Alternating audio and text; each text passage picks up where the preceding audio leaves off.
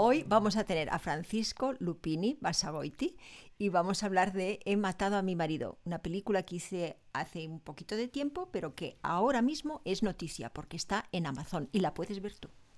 Pues eso.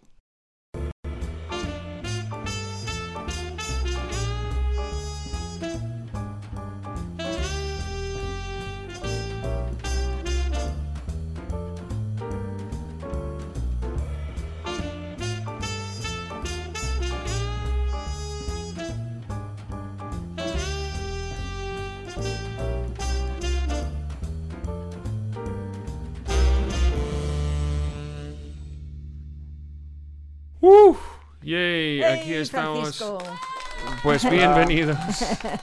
Bienvenidos. Sí, estuvimos hablando antes, de, hablando antes de, del spring en New York. Claro, estás en Nueva York. Qué bonitos estos cojines que tienes, estos colores. Siempre, siempre son colores impactantes, colores que decir, estoy ahí porque puedo. y, y, y, cómo, ¿cómo van las cosas allí, tío? Bien, bien. Bueno, primero un saludo a toda la familia de cine. Muchas gracias por la invitación. Eh, veo que lo tienen todo muy bien organizado. ¿Cómo me provocaría probar ese Ross valenciano de la Carmen? Carmen Atsuara. En, Eso es. en Gringolandia no tenemos esos, esos placeres. Eh, no, bien, aquí en Nueva York lo estamos pasando, eh, bueno, dentro de lo que fue la pandemia y todo, está, ha estado eh, bien todo lo las vacunas y la gente pues se está vacunando y está empezando a salir y bueno, sí, bien ahorita la primavera, o sea que el clima se está poniendo muy bien, así que la gente anda con mucho optimismo. Qué bien, qué bien. Bueno, aquí también, aquí siempre el buen, el buen calorcito pues anima, ¿no? Y sobre todo pues ya se ve que a lo mejor se acaba la pandemia dentro de poco. Vamos a hablar de todo esto y de mucho más, pero yo quiero decirte que pues aquí dentro de la familia eh, eres conocido, en el sentido de que durante dos o tres, em, ya me parece, ¿no? Coloquios hemos hablado em, sobre eh, comedia, eh, hemos analizado trocitos de la película, hemos dicho lo maravilloso ah, que hemos dicho lo maravilloso que nos sentimos trabajando bueno, espero que sea mutuo, pero yo creo que sí. Y, luego, pues, hemos tenido también un, Bernard Bullen, cuando me dijo que estaba la película en Amazon, enseguida, pues, lo organizamos. Y esperamos de que un día de estos tengamos también a todos estos actores latinos en, un, en otro, en otro, eh, en otro gathering, ¿cómo se llama esto? En otro encuentro. Encuentro, eso es. Es que es muy raro, porque tengo que decir que la cantidad de veces que Asomta busca un escocés de encontrar su palabra la palabra. La palabra de Esco, perdón. A, mí me pasa, pasará en, durante la entrevista, me pasará porque como vivo en Estados Unidos a veces se me va el español y entonces, bueno, sacaré algunas inglesadas totales. Eh, pero tu, vida es estupenda y es, y, es, y, es, y es muy bonito de contarlo porque realmente eres un director internacional, eres un director que, que mm. bueno, me, tienes ahí pues un, un gran bagaje, en, casi más que casi en España pero que tu sangre es española y que estás muy también eh, relacionado aquí, que vienes mucho. Cuéntanos un poquito, ¿cómo, cómo han sido tus orígenes y, qué has encontrado en Nueva York que no has encontrado en España? Pues sí, yo eh, nací en Caracas, Venezuela, de padres, mi madre es de familia española, Basagoiti, son vascos, y italiano, mi padre, son Lupini. Y bueno, ahí pues eh, de la cultura venezolana, pues de todo el calor, los colores, estos que ves, eh, bueno, ese, ese feeling que tenemos todos los caribeños. Pero sí, siempre tuve mucho contacto con la, familia que tengo en España. Mi madre ahorita vive en Madrid y bueno, tengo también mucha familia en Málaga. Eh, o sea que voy mucho, visito, para mí Madrid ahorita es mi segunda ciudad después de Nueva York. Em, y bueno, cuando, como terminé en Nueva York fue que eh, yo apliqué a, la, a, a venir a la Universidad de Cine aquí en la Universidad de Nueva York me aceptaron y yo con todo el gusto del mundo vine, porque obviamente la meca del cine es Estados Unidos y siempre los veía como algo a seguir, ¿no? Un modelo a respetar, aunque ahora pues en Europa se, se está logrando muchísimas cosas, especialmente en España, así que me interesaría mucho también eh, hacer cosas allá. Bueno, tú en Los Ángeles, a ver, has hecho, has hecho muchas cosas, ¿no? Eh, realmente has, eh, has, tenido premios, has, eh, ¿qué destacarías de tu, de, tu recorrido? No solamente, digamos, por premios, sino también pues, pues personas que has conocido, mentores, gente que te ha ayudado. explícanos esa cultura que tú has, has, has visto dentro de tu escuela y dentro de todos los también cortos y los premios que has ganado. Sí, bueno, la escuela en sí fue una experiencia inolvidable porque me introdujo a varias personas y amigos que ahorita están currando mucho en, el cine y, bueno, fue una, una, oportunidad para eso, para conocer gente común del, mismo nivel que ahorita son pues como ustedes familia, eh, familia de cine, ¿no? Eh, también en Nueva York hay una buena cultura latina, hispana de teatro, hay mucho teatro, o sea que mis primeros cortos y orígenes cuando empecé a hacer cine eran con actores de teatro que están bien entrenados que también son, son familia con la que repito mucho eh, en, en, mis cortometrajes o largometrajes. Por ejemplo, conociste a Soraya Padrao, que ha estado en, estuvo en la película. Ella la conocía de Nueva York, es muy amiga y buena actriz, con la que también acabo de repetir con ella un corto. O sea que, bueno, en Nueva York hay, hay buena cultura de actores de buena calidad, entonces así empecé, ¿no? Cultivándome en, en las tablas en el teatro aquí y, y haciendo pues cortometrajes y luego el paso a Los Ángeles fue más que todo por la producción de los productores de la película, los había conocido en, en mi universidad. Así fue como conectamos. Y entonces ellos me preguntaron, ajá. No, no, di. Ah, ellos me preguntaron, oye, una vez graduado me preguntaron, ¿qué estás haciendo ahora? Y digo, ah, acabo de terminar dos guiones, le, le mandé uno, es el de Mató a mi marido, en aquel entonces se llamaba El Premio, y, les encantó la película, decían, ah, queremos trabajar contigo, eh, ¿por qué no hablamos? Y bueno, en aquel entonces sí, viajaba mucho a Los Ángeles por cuestiones no solo de trabajo, sino también mi hermano vivía allí, tenía muchos amigos que se habían mudado de la universidad aquí en Nueva York, se habían ido a Los Ángeles, entonces tenía siempre un pie allá. Y da la casualidad que coincidimos en el Festival de Palm Springs, porque yo tenía un cortometraje que había sido seleccionado que se llama Tuyo, Baño, Sexo Ahora, una comedia también. Y como estaba en selección oficial. Una película para niños, básicamente, sí. Totalmente para niños. para toda la familia. para toda la familia. Eh, no, tuvimos la, la, posibilidad de encontrarnos en persona y hablar ya de, de cómo veríamos la película. He matado a mi marido en este caso. Y bueno, y así surgió todo. Eh, ¿Qué puedo destacar? Bueno, sí, hay premios y hay cosas, más que todo como la audiencia siempre conecta con el humor que yo, que yo saco ¿no? al público. Es lo que me, me, ha, me ha, gustado más del, del, recorrido que hemos tenido con todos los proyectos. Siempre la audiencia disfruta mucho y se ríe. eso es lo, es lo esencial, porque tú has tenido un premio al mejor latino filmmaker de la costa este, ¿no? Eh, esto fue un premio por el Directors Guild of America, ¿no? Eh, gracias a, a, bueno, tu trabajo en un corto, ¿no? Que se llamaba El Nido Vacío, ¿no es eso? Sí, ¿no? Sí, correcto. Ah, y, eso cómo fue? Que, digamos, que, toda una ¿no? Directors Guild of America te diera a ti. Eh, ¿qué, piensas que, fue lo que esa conexión que tú tienes con el público y que a lo mejor les hace falta en esa asociación?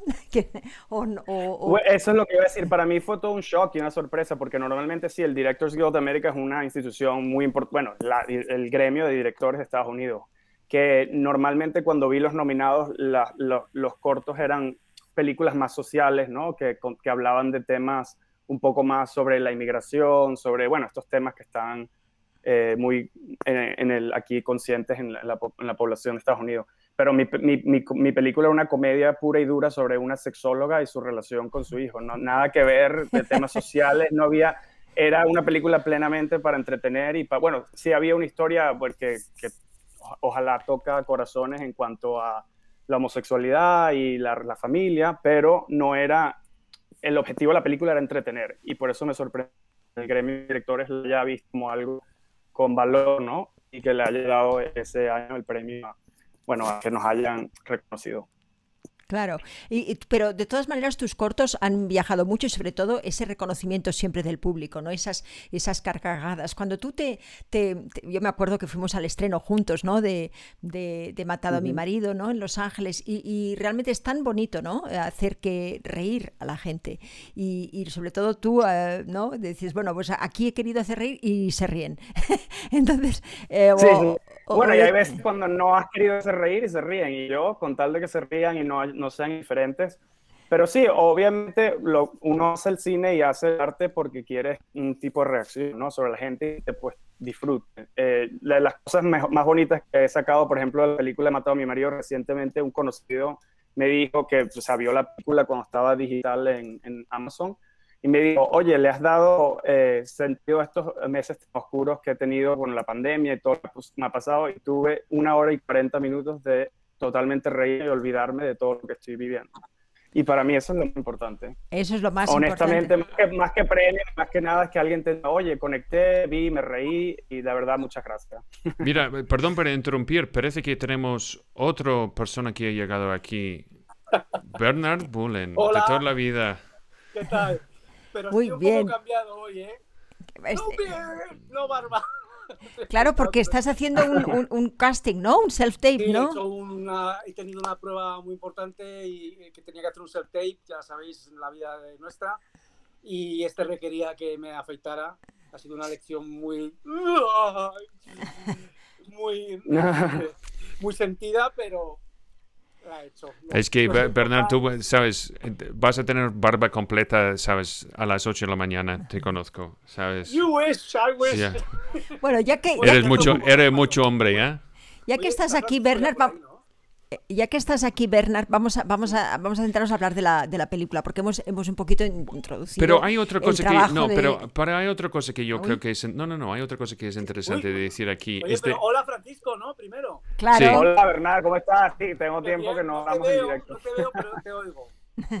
Vale, muy, muy bien. Espero que te haya ido bien la prueba. Seguro la, Sí, lo sí, hiciste muy es que bien. sí. La verdad es que, la verdad es Muy que bien, estoy muy- con el- me alegro. estoy con el subidón, ya sabes. Pues ah, no sí, no o sea que vas a estar en high.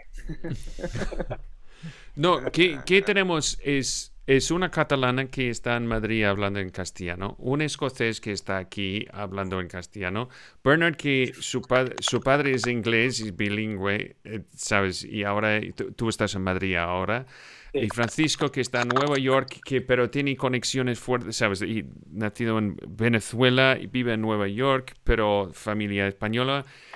Entonces, des- des- ¿de, dónde, desde dónde, de dónde somos? Esto es una cosa Del que... mundo, ¿no? del mundo. Eso se llama globalización, que me parece muy bien que vivimos en tiempos donde pueda ocurrir. Claro. ahora somos de donde podemos estar y de donde podemos vivir. Bueno, también. Pero, Pero, eh, pero Francisco, ¿tú, te- tú has elegido Nueva York. ¿No, te, no, no, ¿No piensas salir de Nueva York? Mm, De momento no, a mí Nueva York me, o sea, mm, me- creo que me, me va muy bien con la vida aquí, con los amigos que he hecho, con el feeling, la energía que, que encuentras. Me gusta porque estás en mitad de, o sea, entre Europa y Los Ángeles, que a nivel de cine es una, una buena posición. Sí, porque todo el mundo me dice, ¿por qué no te vas a Los Ángeles? Yo no veo todavía viviendo allá, aunque me gusta mucho, pero aquí estoy como eso, posicionado geográficamente en la mitad de Europa y, y la meca del cine y bueno, también la, cultura y la vida aquí en Nueva York me encanta, así que no, todavía no me veo yendo a ningún lado. Bueno, a mí me gustaría que recordáramos Los Ángeles, porque eh, tú, Sí. eh, Be- Bernard, has vivido mucho tiempo, tú has trabajado allí, yo he trabajado y he vivido durante 10 años. Los Ángeles es un poquito, ¿no? Nuestra segunda casa a veces y, y hemos estado. Entonces, recordemos un poco lo que, lo que pasó, ¿no? Porque antes de realmente llegar allí, tú cogiste también gente de muchísimas partes de- del mundo. Es de- eres un casting realmente latino, ¿no? Cuéntanos un poquito esa obsesión tuya para que realmente la película se viera en diferentes eh, partes también de, de, eh, de Latinoamérica y si realmente eso está siendo así. Bueno, originalmente Mataba a mi marido e iba a ser una película que íbamos a filmar en España. De hecho, tenía un humor muy español y esa era mi visión. O sea que totalmente lo de la, Ah. cultu- lo de la unión de las culturas latinas era algo que ocurrió porque tuvimos que mover la filmación varios meses por cuestión de financiamiento y todo. Y los productores no estaban muy, no tenían mucha experiencia pues haciendo cine en España y queríamos filmar la película lo antes posible. Pero una vez que, que, bueno, que decidimos que a lo mejor se podría filmar en Los Ángeles y que había, pues obviamente todo el equipo y artistas ahí, entonces fue que empezamos a como que construir la película de una visión distinta. Yo siempre quería, tenía esa visión de unir culturas, independientemente si fuera en, en España o en, o en Estados Unidos, pero fue, así como surgió. En Estados, eh, obviamente en Los Ángeles eh, hay, como es una meca de cine, hay muchas culturas, mucha gente distintos países que termina ahí, entonces fue fácil pues como montar un equipo de, de eso, de distintos países latinos y España. Pero originalmente la idea, cuando yo la escribí, la quería hacer en España. De hecho, cuando surgió la idea en mi mente, yo estaba en Marbella. Me acuerdo perfectamente el día que la tuve. Sí. ¿Y, y- y cómo fue, digamos, la, la- la elección, digamos, de, de gente de Venezuela, ¿no? Había gente de, mm, de todas partes, ¿no? De Latinoamérica, México, de, mm, ¿no? Eh, eh, dime, ¿cómo, ¿cómo fue eso? ¿Eso fue una decisión de un diseño, digamos, también de producción? ¿O fue tu, tu ambición de que la película se viera en todos estos sitios? ¿Cómo fue? Sí, la ambición era unir pues todo este tipo de culturas como para hacer un tipo de película que no se ve en el cine ah, actualmente porque los latinos están un poco divididos, ¿no? O sea, normalmente las películas que se hacen, yo qué sé, en Colombia no se ven en México y en México no se ven en Puerto Rico. O sea, como que hay un poco de división a nivel eh, de los latinos que no entiendo. Entonces queríamos a lo mejor lograr una película donde en Estados Unidos con talento latino se lograra pues la unión de todo este tipo de, culturas en una historia donde tenga sentido, ¿no? Eh, porque la película en sí no, no, no, afecta el hecho que tenga todo este tipo de distintas culturas porque no pertenece a una cultura específica. Es una historia universal, es una historia que cualquier persona de aquí a China puede ver y se va a sentir identificado, ¿no? El hecho de que el jardinero sea de, México o la, la, la, mucama sea española o la, la madame sea venezolana no afecta la historia en sí. Pero sí fue bonito pues lograr traer todo este tipo de talentos a distintos lugares porque pues uno se empapa de, pues, de ese tipo de acentos y de, y de inflexiones y cosas que le, le, agregan a la historia pues cosas muy bonitas. ¿Y cómo se logró? Pues bueno, con un proceso de casting como todas las películas, ¿no? Tienes un director de casting, hablas más o menos de la visión, cuando supe que no se podía hacer en España, iba a ser española, pues eh, eh, bueno, te sientas con la directora de casting y dices, ¿qué otra versión de la película puedes ver? a, viendo también el timeline que tienes, ¿no? Para filmar y con, qué se puede conseguir y bueno, ahí vas armando la película como un Tetris. Bueno, yo, yo te he agradecido toda la vida, pero bueno, toda la vida desde que te conozco, pero te lo vuelvo a agradecer el hecho de que pensaras en mí para hacer una criada, porque fue lo primero realmente de mi vida que he hecho, que entonces a mí me pareció estupendo, maravilloso y realmente es que em, me parecía además un, un, personaje trufado de... Qué pena, son que todavía no tienes el traje. ¿eh? Es verdad, ¿eh? Oh Estaría bien, ¿eh? Hacías muy bien la criada, ¿eh? No, ha sido... Pues sí, bueno, porque... ¿Cómo pensaste en mí? A ver. Bueno, lo, normal, lo que la gente normalmente pensaría es que la, la, española sería la madame y la mucama sería la latina. Y nos pareció algo muy interesante como que cambiar Ese, esos roles, ¿no? Eh, que la película ya es tan irreverente que yo creo que tenía sentido, ¿no? Además, como técnicamente ocurría la historia en Miami, pues Miami es muy, muy, o sea, los latinos son los que, los que más, eh, pues, tienen poder ahí. Entonces sería interesante, pues, que una, una española se haya mudado a, en Estados Unidos siguiendo a la hermana dentro de la narrativa y ahí pues termina siendo mucama porque no, no, a lo mejor no tendría papeles o no sabría y, y termina cuidando hijos de, de, una familia adinerada latina. Entonces, eso, o sea, ahí sería, eso de los cambios de roles, porque un español termina siendo mucama, eh, me parecía súper fascinante e interesante porque rompía esquemas y además algo que nadie graba. No, y alguien sobre todo de que, ah, no sé, pero así a primera vista, luego la gente no piensa en mí como una criada, con lo cual yo siempre te lo agradeceré, porque como actriz es lo mejor que te puedes encontrar, es un regalo que te den realmente un papel que nunca has hecho, ¿no? Sí, pero hay, hay, hay otro elemento de eso, es, es que hay, hay, un aspecto de eso que es súper clásico, ¿sabes? De, muy inglés, que como tienes uh, Jeeves and Wooster, donde, donde eh, ¿sabes? El mayordomo eh, tiene más sofisticación, más educación, más, más de todo que, ¿sabes? que su dueño. ¿Sabes? Y esto es un poco lo que hemos un visto. Poco de nanny, ¿no? Sí, es, es un poco como, como hemos, hemos, analizado antes de, de, hacer esto, porque tú me preguntaste, oye, ¿cómo voy a hacer eso? Estoy yo, bueno, no, porque... no, porque... totalmente, me gusta, me gusta que digas eso, porque bueno, muchas influencias para la película fueron las comedias de teatro de Noel Coward y o sea, también Edward Albee, pues estas, estas eh, historias que tienen mucho, bueno, las de Noel Coward, que tienen, pues siempre está el personaje Mukama o del, servicio que sí, que sabe más o que puede dirigir, o sea, que tiene una capacidad más de, llevar la narrativa que, la, que la, que la, eh, la madame o, o, la gente de la familia donde la que están trabajando. Es, es, una cosa muy común que encuentras, en, por ejemplo, Oscar Wilde. ¿Sabes? En, la importancia de ser Ernesto es que tienes Merriman. Merriman que es mucho más inteligente y listo que, que Jack. ¿Sabes? y, y, y, y, razón es porque controla los dos mundos control alta clase y clase de la calle. Y, es muy, muy buena lección. Yo me lo pasé muy bien, pero sobre todo también por reencontrarme con Bernard, por ejemplo, ¿no? Que, que realmente fue una maravilla cuando, cuando realmente me, me, dijiste, no, no, pero si hay también una persona ahí que ha sido alumno tuyo. ¿Cómo? ¿Quién? Bernard. Pero no solo esto, Bernard. Yo creo que hemos hablado cuando, cuando estuvimos hablando juntos hace cuatro o cinco meses atrás. Es que te conocí, te, te encontré en la eh, calle. Yo conté, conté esta historia, el, el live que hicimos Asunta y yo eh, hace un par de semanas, con, eh, hace dos semanas ya, ¿no? Sí. En, desde mi Insta, conté la historia de cómo empezó todo. Yo, a mí me mandaron a hacer la audición el, el self-tape y yo me lo preparé. Pues, aparte, era el monólogo que tengo de, de, de, la cocina. ¿Te acuerdas, Francisco? Que luego lo cambiaste un poco, pero prácticamente igual que lo hice en, la, en el vídeo que mandé. Y de camino a grabarlo, me encuentro en un semáforo con Scott. ¡Hombre! Y hacía que no nos veíamos pues como cuatro años o así, yo qué sé, o tres. Y, ¡ay, qué, qué tal! Pues mira, muy bien, es que voy ahora mismo que voy a grabar un cel tape aquí a casa de un amigo que me lo va a grabar. Ah, para una película. Eh, porque tú estás en Los Ángeles, sí, sí, estoy en Los Ángeles. Es una película en español. Claro, ya se, se, quedó así con sus ojitos así como de, como de Fox, como su mirada así como, ah, pues Asunta está en Los Ángeles ahora, va a rodar una película, ahora ya va a empezar a estar con, con ensayos y tal. Y claro, ella como, y me dice, eh, ¿qué, qué, qué, qué, película es? Me pregunta Scott y le digo, he matado, y me dice, a mi marido, lo termina, a mi marido, a mi marido. Y dice, ¿tú vas para Kike? ¿Tú vas para Kike? sí, para Kike. Bueno, pues ahí ya. Dios mío, el mundo es un pañuelo.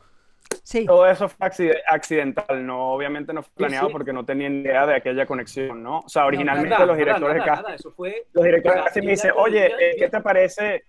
Sí, ¿qué, ¿qué, te parecen estas opciones? Digo, a nivel de, porque sí quería que la mucama fuese española y me, me, dijeron tu nombre, Asunta, y yo obviamente admiraba mucho tu trabajo de ver Yo la peor de todas. Me acuerdo que habíamos hablado, yo tengo un corto que yo llamé Yo la peor de todas, aunque no tiene nada que ver con la película bueno, también Matador, Los Borges, o sea, conocía muy bien tu trabajo y digo, oye, no me puedo creer que Asunta pues, podría estar interesada en este, eh, hacer este papel. Y bueno, tuvimos ese Skype que vi que, que, que, que, hablamos, nos llevamos bien y fue, bueno, fue magnífica esa experiencia. Y luego, bueno, con Bernard, Bernard sí mandó un tape que nos dejó fascinados, nos encantó y ya teníamos pensado, oye, a lo mejor Bernard puede ser este papel de Quique, ¿no?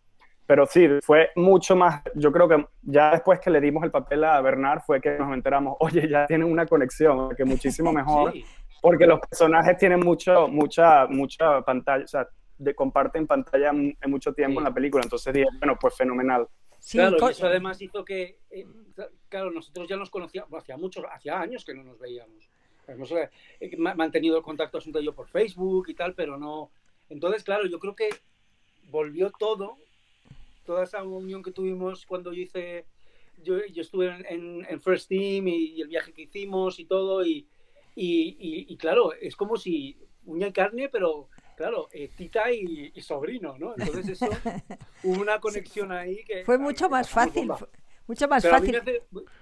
Una cosa que quería, es que es una, una un que me, todavía me parto de risa, y me lo dijo eh, Francisco, que es real, que se creía de verdad, que yo le dije, pues mira, eso es un honor para mí porque te creíste el personaje, pero vamos, de pe a pa. Él, claro, yo para el personaje eh, me, lo, me, lo puso más flamboya, más, más exagerado, ¿no? Me acuerdo que me pinté, y bueno, en la película iba con la red pintada, pero me pintó nada, ya me pinté, eh, me puse el pelo azul un poco, eh, purpurina, una camiseta de tirantes ahí. Todo eso hiciste para el casting. Cualquier sábado noche, tío. Yo voy a por él. yo, yo, voy a por, yo voy a por todas. Él se creía que yo venía de After. O sea, me preguntó, Francisco, me preguntó, porque nosotros todos nos creíamos que tú venías directamente de fiesta y, y, y hacer el casting. Y yo, ¿cómo?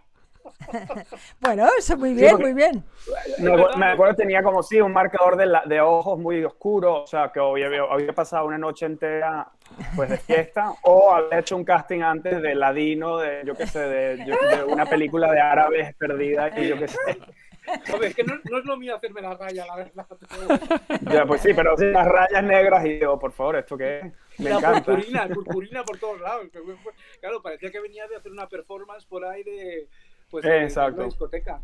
¿Qué es, qué- qué es lo que más te acuerdas, Francisco, de, de tenernos todos ahí, de esa casa en la que estábamos todos juntos, en la que pasó todo en una misma localización, en la que realmente pues estuvimos compartiendo muchísimas aparte horas? de la cantidad de Instagrameo pasando. Ah, sí, eso también. Esto, esto ha sido la latinos. primera experiencia de Ya. Asunta de ver, sabes, el rodaje pegado directamente con una vida, la vida de la gente en Instagram. Sí, nunca, sí, sí, nunca lo había Ángeles. visto. Nunca lo había visto. Esa cosa de. de Bueno, no, era- mientras- no, era- no eran todos, yo sí sé, eran a select few, como dirían en inglés, unos cuantos que incluso cuando uno le dijera no grabes, no grabes, que aun- aunque no viene bien a nivel de publicidad, pero como distrae un poco el set, sí, bueno, eh, eso ocurría normalmente porque ahorita todo es las redes sociales, ¿no? Increíble. A sí. nivel de lo que me acuerdo, yo creo que tuvimos una conversación sobre esto, Asunta, luego de la filmación, es que cuando uno está en nivel producción, dirección, si estás tratando de salvar un tren que se mueve, se mueve, que se mueve, o sea, no tengo tiempo como sentarme a echarme aire y decir, oye, aquellos momentos tan bonitos que vivimos. Bueno, se pasan muchas cosas bonitas,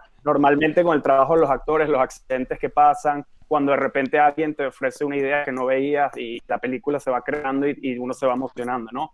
Pero producir una película no es para mí una, un acto de, de placer total donde me puedo decir, oye, qué felicidad.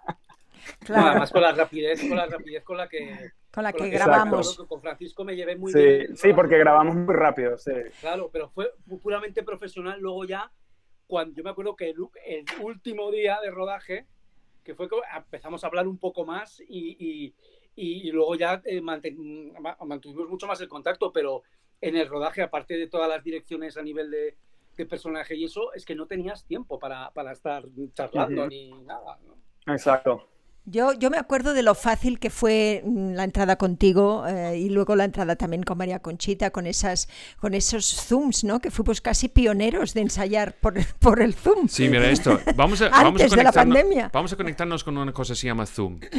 Zoom, ¿qué es eso? Sí, sí, entonces era como que, y, y en cambio, eh, es- yo me acuerdo de una- un, un día que ensayamos que estaba eh, los productores en, en coches, andando de un lado para otro en, entre los, en Los Ángeles, tú en Nueva York, eh, eh, Sí. ¿no? Y ella en, em, en, eh, en Los Ángeles. En Los Ángeles y tú en Madrid. Sí, el primer ensayo fue totalmente digital, el Zoom. Nosotros marcamos tendencia en ese, en ese momento. Marcamos Cuando total. nadie sabía aquello que era. Total. Eh, Entonces, claro, cuando llega la pandemia y todo el mundo en Zoom, bueno, ya estamos acostumbrados. Sí, el primer ensayo fue totalmente en Zoom, que obviamente no es algo ideal porque te gusta, me gustaría más compartir con el lector en persona, pero yo creo que fue muy bien. A mí me encantó Fue la primer- esa primera lectura. Me dejó con mucha, con mucha entusiasmo de, de seguir adelante y de, y de empezar a filmar, que la verdad que estuvo muy, muy, muy bien. Muy realizado. bien esa lectura y, y además, o sea, me acuerdo que tú te reías, que los productores se reían y es tan estupendo cuando puedes hacer también, ¿no? Como tú de director, reír a la gente, pues oye, reír a tus directores, tus productores que tampoco conoces, ¿no? Pero es que la verdad es que el guion eh, era estupendo Yo- y, Muy bueno. y lo escribiste estupendamente bien y, estupendo. Claro, Yo- y yo- mi yo- personaje era fácil, fácil porque, caramba, estaban brindadas las, las, las palabras, el- eh, ¿sabes? Las acciones, los deseos, el, eh, era muy divertido. Yo tengo una pregunta. Cuando ves la película ahora, ¿hay alguna cosa que arrepientes de poner o no poner en la película? Bueno, para responder tu pregunta, no la veo. Eh, no, de ar- arrepentimientos, eh, de poner o no, es que es un proceso tan complicado. Obviamente lo que terminas, uno pone siempre todo a discusión cuando estás montando la película con el editor, con los productores, entonces siempre hay una, como un, un juicio, ¿no? De discusión que tiene que entrar, que tiene que salir. Creo que al final la versión que salió fue la que pude pelear para que se mantuviese y no, no me arrepiento de nada de lo que está ahí. Pues muy bien. A pues mí me muy- gustó mucho tu equipo, me gustó mucho el vestuario, me gustó, eh, sabes, la- la- todos los actores cada vez que venían traían ah, ya pues su propia historia, ¿no? Gente que, que yo no conocía de nada de Latinoamérica, pero súper famosa, que habían hecho muchísimas cosas y cantidad de followers y no.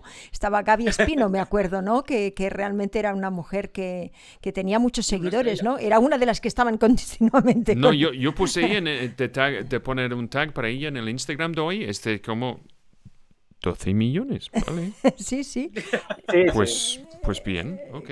Millones. Sí, por eso no era, es, sigue siendo, sigue siendo popular. Bueno, todos, como dices tú, Asunta, la verdad que tuvimos el, el placer de tener con un elenco latino con, con, mucho trabajo y mucho, mucho recorrido, ¿no? Eduardo Ñáñez, muy reconocido, que me pareció que él hizo ese papel excepcionalmente. Eso sí fue un papel que yo lo veía un poco más contenido, pero Eduardo Yáñez tiene tal, tanta personalidad que él trajo mucho de eso a su... Porque como te digo, el guion era un poco distinto, era todo en español de España, y entonces cuando empecé a, audicionar, a castear gente más latina, pues cambia, yo cambiaba los diálogos con ellos, y Eduardo fue uno de los que más trajo ideas y, y pues dio rienda suelta a su imaginación juntos y me pareció comiquísimo. Y bueno, sí, Gaby Espino también está muy bien como amante de, de, de, Piero, el, el, marido. Y bueno, totalmente un placer actuar, eh, trabajar con gente de tanto, de tanto nivel y bueno, ver el resultado en pantalla. Yo creo, yo creo que yo, yo, eh, yo quería decir que, que, lo más lo más novedoso e impactante de esta, de esta comedia, con el guion que es buenísimo, hay tantas estrellas latinas juntas, eh, eh, del mundo latino con distintos acentos juntos en la misma película, que eso, y con eh, em, españoles, ¿no? Todo el mundo latino o de habla hispana unido en una película, en una comedia, y encima en tono de comedia, pero que hablaba de unos temas bastante fuertes. Que eso lo decíamos, lo hablábamos Asunta y yo el otro día, que yo vi la película el otro día hace unas semanas, que hacía un montón que no la veía, con una amiga, porque ya la estaba viendo la gente por Prime Video, parece ser que ya la está viendo la gente, eh, me, mm, la vi otra vez y dije, joder, qué fuerte.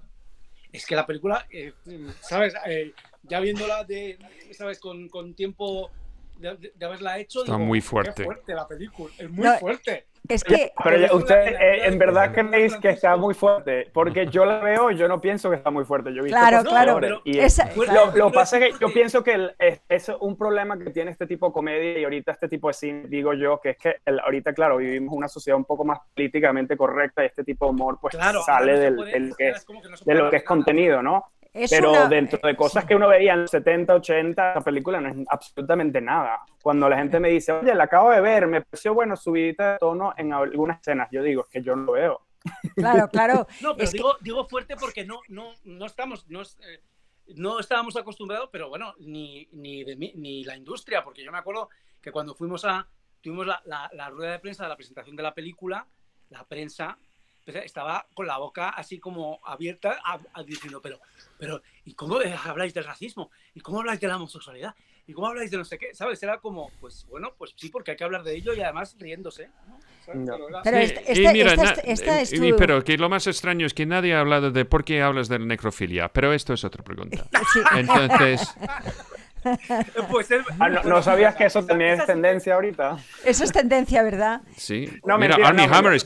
Arnie Hammer lo, que da... Es cannibal. Lo que es curioso es que un, personaje como Remedios existe en la vida real. O sea, Remedios es la protagonista de la película. Ese personaje existe y lo puedes ver en cada esquina. Si vas a cualquier país latinoamericano, conoces a esa señora en cualquier no, no tienes que, que, que, buscar mucho para ver a ese personaje. Entonces no entiendo cómo les parece fuerte verlo en pantalla.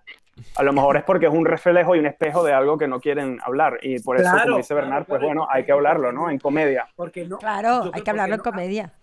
Hasta que llegó, hasta que llegó tu película, yo no creo que haya ninguna comedia de habla hispana eh, eh, eh, que hubiera tocado todos esos temas.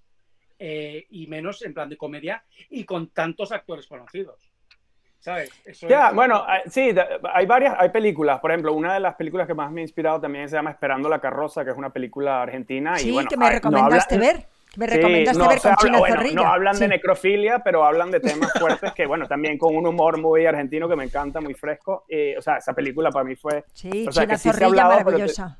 Exacto. La verdad es que ahí se en esa escena estaba increíble. Pero, pero, pero, pero mira, hay, hay, hay, otra cosa que es de verdad. Si, si, sabes, en la comedia, si no podemos reír, tenemos que reír de algo para empezar de hablar de algo, sabes, porque de reír de algo que quita su poder y es una cosa que es muy saludable, muy sabes, saludable. En, la vida. Yo creo que sí, en este momento woke que todos estamos viviendo en la cultura de cancelación, no sé cómo se llama en castellano todavía, de cancel culture. sí, sí, de, sí, de de eh, destruir historia, destruir la historia. Pues entonces, entonces parte, parte del problema que toda esta cultura de cancelación es que tiene muy poco sentido de humor. ¿eh? Y la verdad es imposible de contar una verdad o hablar con un grupo de personas o contar una historia sin ofender una persona en la sala. Claro. Estoy totalmente de acuerdo contigo, Scott, eh, porque bueno, también hay, como dice en inglés, a fine line, hay una línea muy fina entre lo que es hacer, reírse sobre un tópico y insultar o ya, bueno, algo que ya es, por ejemplo, hablar de racismo no es lo mismo que ser racista. Cuando uno introduce un personaje racista en una película para introducir pues el tema de la diferencia social y tal, no estamos diciendo que somos racistas o que vemos la, la vida de una manera, sino que estamos introduciendo un personaje que al final cambia, ¿no? O sea, estamos viendo el arco de un personaje y la gente sí, a veces muy sensiblemente dice, eh, como que cierra totalmente su percepción a, una, a un contenido pero también pues, que, está... Hay, hay, otra cosa que es muy saludable en la película, porque el racismo, que porque el novio, el prometido de uno de los personajes es, es, es, un, es un hombre negro, pero e, él es de Cuba, ¿no? Sí. Es, cubano. Entonces, no estamos hablando del contexto de racismo que pensamos que solo existe en el mundo anglosajón y en inglés. Claro, sino en el mundo latino. Estamos, hablando, estamos hablando de algo universal y también este otra persona, ¿sabes? Que, es cubano, habla español, ¿sabes? Y, y, entonces que trasciende cualquier cosa. Hay racismo en el mundo latino también por, todos los lados, pero el problema es un poquito como si no podemos huir de estas cosas, ¿cómo podemos encontrar una solución? ¿Cómo podemos encontrar un punto donde podemos encontrarnos? Esto es, por ejemplo, hay muchas películas, ¿sabes? Por ejemplo, Blazing Saddles, que es una obra maestra, no sé cómo se llama en, español, la película de Mel Brooks con, um, con Gene Wilder. Um, es una obra... Em, es, una obra maestra, pero de, pensar de hacer esta película ahora mismo es, es, imposible. O, Tropic Thunder con Robert Downey Jr., que no es, es un chiste, es una broma sobre la, la, capacidad que tiene el actor de pensar que puede hacer cualquier cosa. sí, Cualquier cosa. Maquilla de negro. Yo creo que el, el, único, parece ser que el único sitio donde se puede o, o dejan hacer cosas un poco más es el Netflix, ¿no? Pero, eh, pero realmente las, eh, las, las, cargas, las productores, es que van a un, enfiladas a un, a un modo ya de hacer, de hacer proyectos que sí, que es como un políticamente correcto, pero exagerado, ¿no? Pero, Mira, hay, hay, muchas preguntas. Ah, perdona, perdona. ¿Quieres hablar? Dime, dime, Francisco. No, no, iba a decir, eh, bueno, rapidito para terminar este tema. Y uno como creador consciente de lo que el mercado pide, pues también cuando empiezo a escribir un nuevo proyecto, pues digo, bueno, a lo mejor tengo que bajarle un poco de tono, ¿no? Porque yo pienso que mis comedias, desde el primer corto hasta los últimos que siempre observo algo específico sobre la, la, comunidad en la que vivo o la sociedad o algo y exagero hasta, hasta la última potencia para, para ver, cómo, o sea, para buscarles a vuelta, ¿no? A la tortilla, ver cómo sería el mundo si esto fuera un poco más exagerado de lo que es. Y así ver y así, pues, hablar sobre los temas importantes, ¿no? Entonces ahorita como que a lo mejor ese no es una, un approach, como diría en inglés, una, un buen método para hacer comedia o cualquier historia, si vas a tener ese tipo de resistencia, ¿no? Claro, claro. A lo mejor pues nada, haré comedias de Disney. Me, interesa, Francisco. me interesa, Francisco, que me comentes cuál ha sido la, trayectoria de la película. Sabemos que en Amazon, está, en España está en Amazon, que la podemos ver ya y que. Y que... vídeo es ¿Y qué sí, bueno, la película la estrenamos en Estados Unidos, salió en, en cines en, en, cuatro ciudades en 2019 y le fue, le fue bien. Para una película independiente con, sin ninguna distribuidora, pues eh, tuvo un buen recorrido. Luego de ahí salió eh, en teatros en, en, Bolivia, en Perú, en, en República Dominicana, bueno, en varios países latinoamericanos se estrenó en salas de teatro y la gente fue a verla y, le fue bien y las críticas y todo. Y luego se estrenó digitalmente en todas las plataformas en Estados Unidos y en México. Y ahorita eh, eh, España ha sido el, siguiente país, ¿no? Es que normalmente la distribución de las películas se hace así, ¿no? Por territorios y, se hace poco a poco, especialmente película independiente. Cuando no tienes el poder del dinero Hollywood, pues así se hace, no se puede sacar a todos lados al mismo tiempo. Eh, y el próximo estreno sería en Venezuela, que iba a ser, la íbamos a estrenar el año pasado, pero por la pandemia no se logró. Entonces vamos a estrenarla en octubre de este año. Que, bueno, que ahí sí sería algo interesante porque hay muchas actrices venezolanas en la, en la película y espero que, bueno, que se abra y les guste y vayan en, en grupos a verla. Dice, dice, vamos a, vamos a ver un poquito las, las preguntas de la gente porque son muy interesantes. Mm, a ver, dice, hola Francisco, a ver, Robert Giordano, dice. Sí, perdón, aquí, sí. Dice, enhorabuena por toda la trayectoria de Matado a mi marido ya en Amazon.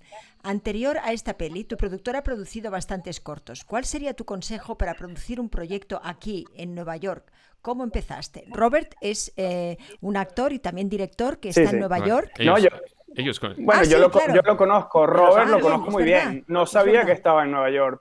Robert Jordano, yo trabajé con él en el último corto. Eh, bueno, eh, escribe, actúa. Sí, sí, sí. No, bueno, saludos, Robert, ¿cómo estás? eh, ¡Asunta! Bien, bien, estupendo. Sí, yo trabajé con él. Él sale en mi último corto, lo entenderá, que filmamos, de hecho, en Los Ángeles también. Él tuvo un pequeño papel que, que bueno, que siempre a mí me, me, me hace reír, en, en, porque es una comedia.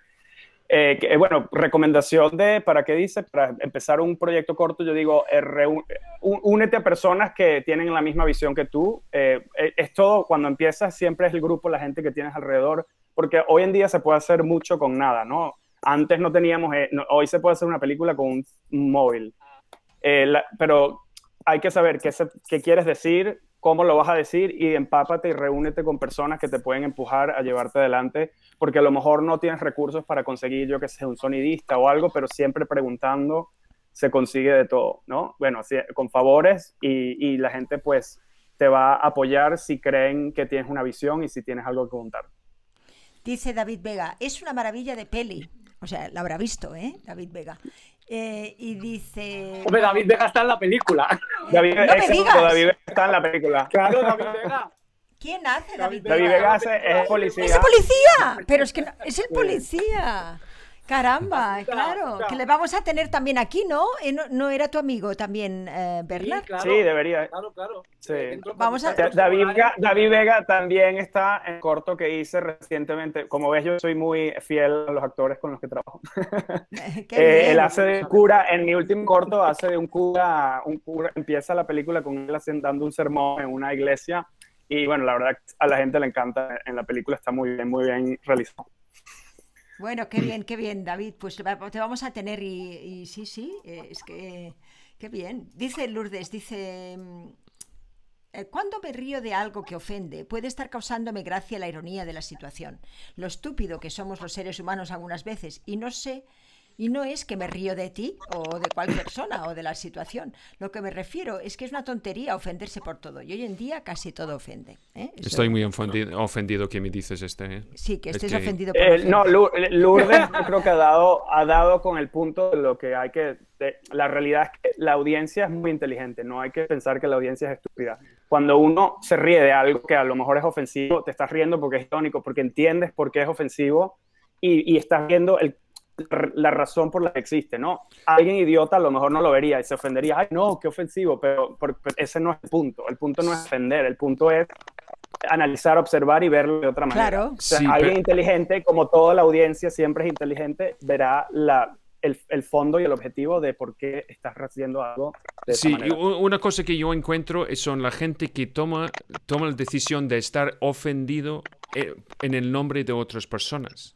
Es un poquito como cuando querían cambiar el nombre del equipo de fútbol de Washington Redskins, diciendo que su nombre mm. es racista. Cuando preguntaron a toda la, gente indígena del norte de América, ¿te importa? ¿Os importa este nombre? Está como, pues da igual. Es, eh, es muy chulo, está bien, es que funciona. Pero entonces, ¿qué pasa? Es que todo el mundo quiere ofendido por otras personas. Entonces, esta cosa donde no, no estamos ofendidos, pero estamos ofendidos en el nombre de otros, sí. es, es increíble. ¿Sabes? Dice, dice Toti Magdalena, dice, es más, más fácil que un proyecto salga adelante en Estados Unidos que en España. ¿Encuentras diferencias importantes entre los productores de Estados Unidos y en España? Bueno, son marcados totalmente distintos de la manera en que uno monta un proyecto, ¿no? Porque en España, aunque no es tan intenso como en Francia, hay subvenciones, ¿no? El Estado y puedes eh, aplicar y bueno, un proceso más largo se puede tardar mucho más tiempo en conseguir eh, dinero. Estados Unidos es completamente capital independiente o privado. O sea, si no te produce una película de Hollywood, tienes que conseguir ese dinero por, ya sea en deudas o, o como te digo, capital privado. O sea, que es totalmente distinto. ¿Qué es más fácil? No, no te sabría decir porque depende del proyecto y de con quién estás discutiendo, ¿no? Sé que al menos en las subvenciones, eh, cuando haces la película, técnicamente tienes que devolver ese dinero, pero no hay, tanto, no hay mucho riesgo como cuando tienes que en realidad devolver el dinero a un capital privado que te va a dar, que te va a cobrar intereses y bueno, en fin, es, es, es, es distinto. A nivel de la, del tipo de, de mm, productor, no veo mucha diferencia, ¿no? Es eh, sí veo que, por ejemplo, en España están más penetrados con toda Europa, ¿no? Porque están las coproducciones, o sea, tienen una, una visión más globalizada, más interesante que los productores en Estados Unidos, que son más como una isla, ¿no? Están un poco más cerrados. Toti, que vuelve a hacer otra pregunta, él, él es, eh, eh, bueno, es una persona muy querida también de la familia de cine, es alguien que ha sido profesor de guion, de estructura de guion. Y dice Toti, Francisco, ¿has utilizado Script Doctors para el guion de una película? ¿Cuánto tiempo tardas en escribir el guion, desde que has empezado hasta que conseguiste el ok definitivo de los productores? Script Doctors no, no he utilizado nunca porque normalmente tiene un grupo de personas, ya sea a través de un, grupo de escritores o gente que confías que tiene buen gusto, que lee tus, tus guiones y te dice lo que piensan, ¿no? No, no es nadie técnicamente, no, no es nadie profesional, sino gente con la que confío, que a lo mejor no tienen, no escriben en sí, no tienen esa, esa, ese skill, ¿no? Pero normalmente te pueden dar buenas opiniones y siempre, aunque no sean escritores en sí, te pueden decir dónde creen que hay un problema y si ves que esa, ese, esa escena o ese personaje o alguien se repite mucho las opiniones de varias personas que ahí hay un problema, ya hay el problema. El problema está. hay un problema. O sea, a lo mejor no saben decirte cómo, ni cuándo, ni de dónde es, ni si es el primer acto o el segundo, pero algo ahí hay, algo ahí hay. Entonces, no, Script Doctors no he utilizado, pero tengo un grupo de gente con la que puedo compartir mi trabajo al principio que, que, que me pueden dar opiniones y las con las que confío y bueno, ahí uno va poco a poco trabajando, ¿no? Porque escribir en realidad es reescribir. Eh, eso por parte de lo del Script Doctor. La segunda parte ¿Cuál era la pregunta? La pregunta era, ¿qué tiempo has tardado en escribir el guion, desde que empezaste ah. hasta que conseguiste lo que es definitivo de los productores? Eso varía muchísimo de acuerdo a cualquier proyecto. Eh, tengo un guion que estaba escribiendo por dos años y todavía voy casi que una página al día y bueno, y reescribo, como hay guiones que he escrito en una semana, en cuatro días, bueno, te digo, escribir en cuatro días la primera versión, ¿no? Luego ya reescribes, pero, pero puedes escupir esa primera versión y la tienes y sabes de qué va la película y qué, y qué dice, qué cuenta, tienes el título. Hay veces que sale así y hay veces que te cuenta, pero el hito es en el que la película cuenta. O sea que cada, cada película es su propio mundo, ¿no? Y estos proyectos que tienes, cuéntanos un poquito lo que puedas contar, claro, pero quiero decir, ¿son, son comedias? Eh, eh, ¿te, interesa otro tipo de género? Un momentito, eh, un momentito, Asunta, como he venido acelerado y no me ha dado tiempo a cargar el teléfono bien, tengo 1% de batería. Si desaparezco, no es porque I don't give a fuck. Ok, no, te preocupes. Vamos a hablar mal de, de ti en cualquier manera. De ti, cuando te vayas ya podremos decir la verdad. Menos mal.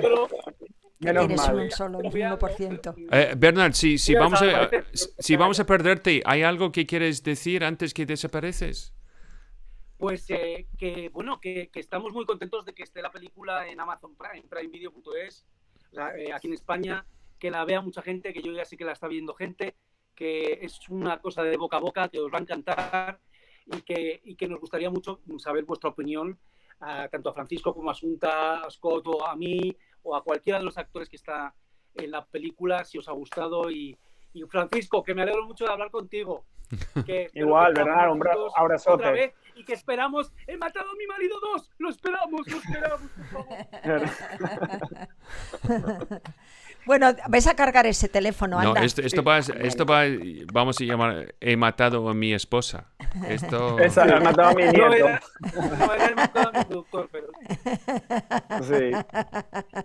Muy bien, Bernard, muy bien, muy bien. Bernard. Un abrazote. Eh, bueno, a nivel de proyectos, ahorita, yo después de matar a mi marido dije, bueno, no quiero hacer más comedia porque te encasillan y bueno, pasa lo que hemos hablado de que la cultura ahorita está un poco sensible. Y dije, no quiero hacer más comedia. Y da la casualidad que me viene un proyecto así, no sé, de la mente, no sé a veces de dónde vienen, pero una idea buenísima eh, y fue un, un corto y era comedia. y entonces, sí, que se llama Te Entenderá. Y comparto el guion con una amiga con que tú conociste, Laura Bayonas, que es una actriz que está también en Matado a mi marido. Para los que están viendo, ella hace de, hace de la amiga psicóloga, que no es psicóloga. Y ella comparto el guion, que lo lee, le encanta, y me dice, yo también tengo un guion de un corto. Y digo, ah, anda, pues pásamelo. Y lo leo y dice, me encanta, tenemos que hacerlo.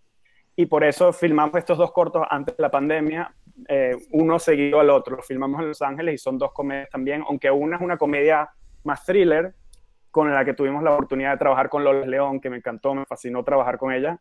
Y, el otro corto fue protagonizado por Soraya Padrao, que está en He matado a mi marido, y, Laura Bayonas también. Eh, pero sí, son comedias, lamentablemente no es capaz de ese, trampa. Lo que estoy trabajando ahorita, sí, ajá. No, pero tienes otros proyectos eh, de largos sí, Ahorita sí, sí, estoy planeando el pitch porque voy a hacer un pitch pronto para unas productoras de una comedia también que se llama Ojalá que te vaya bonito. Eh, y un programa de televisión que ya ese sí no es comedia, es un drama muy duro, que, bueno, es en inglés, aunque el título en, en español sería La historia que nunca ocurrió y trata más que todo sobre el problema que de las drogas que hay en la comunidad homosexual y sobre todo en las, en en las personas de minorities, ¿no? Las personas de color o, o, latinos en Estados Unidos. Eh, una, pregunta, ¿sabes? De empezar con cine, ¿tú, has sentido este ah, empuje hacia series y televisión? Porque esto es, es la segunda pregunta que todo el mundo tiene es, ¿no piensas de hacerlo como una serie? ¿Sabes? De convertirlo en serie. ¿Esto es una cosa que has visto mucho? Te lo pregunta todo el mundo. Si tienes ideas para una serie, lo ves como una serie, porque claro, ahorita el streaming está dando, marcando la pauta a nivel mundial, entonces quieren algo que puedas tener 20 episodios y a lo mejor pues 40 eh, series, seasons, para poder venderlo y tener gente enganchada, ¿no? Sí, te preguntan todo el tiempo. Y bueno, da, como me han preguntado eso tanto, pues eh, tengo una idea para una serie muy basada en la historia de mis padres, pero no la he empezado a escribir porque todavía estoy haciendo desarrollo. Y esta que ya he empezado a vivir, ya tengo el piloto y sigo escribiendo los episodios. Pero te lo pregunta muchísimo. Aunque sí tuve una vez un meeting con una compañía que me, me contactó por los cortos, que vieron los cortos y dijeron, oh, me encantan, una compañía reconocida en México, que, que, yo les digo, oh, ¿quieren series? No, me dicen, no, no, solo queremos películas. o sea, que solo querían cine. Sí, sí. y de hecho, bueno, uno de los guiones que, que, escribí lo pude vender, aunque bueno, no puedo decir nada porque a ver si se hace, si se saca o no dentro de estos días. Pero, pero Francisco, tú mientras estábamos rodando, tú me decías que había un personaje para mí en una película que tú, ah, que tú habías tocado. ¿Esa es una de las, de las, que, de las que me dices o no? Tengo tres películas que quiero hacer en España. Me encantaría, quiero hacer, quiero filmar algo allá, ¿no? Eh, lo que pasa es que, claro, estando en Estados Unidos y esperando a ver qué pasaba con el largo, eh, me quedé esperando. Pero sí, yo estoy terminando dos guiones en España que quiero hacer inmediatamente apenas termine la pandemia, empezar a mover allá. Que me pues venga, Néstor, si hay un papel bonito porque estamos moviendo muchas cosas dentro de los proyectos de la familia de cine y conociendo a productores y moviendo proyectos y a lo mejor, pues, no sé, podemos hacer cosas. Sí, sí, y mira, y a, la verdad, la verdad es que es que Antonio Bandares estaba hablando de nosotros en Las Goyas. Bueno. Sí, eh, ¿ves? A la ah, familia del cine. ¿Ves? Está, mira, ¿sabes? Es que, mira, mira.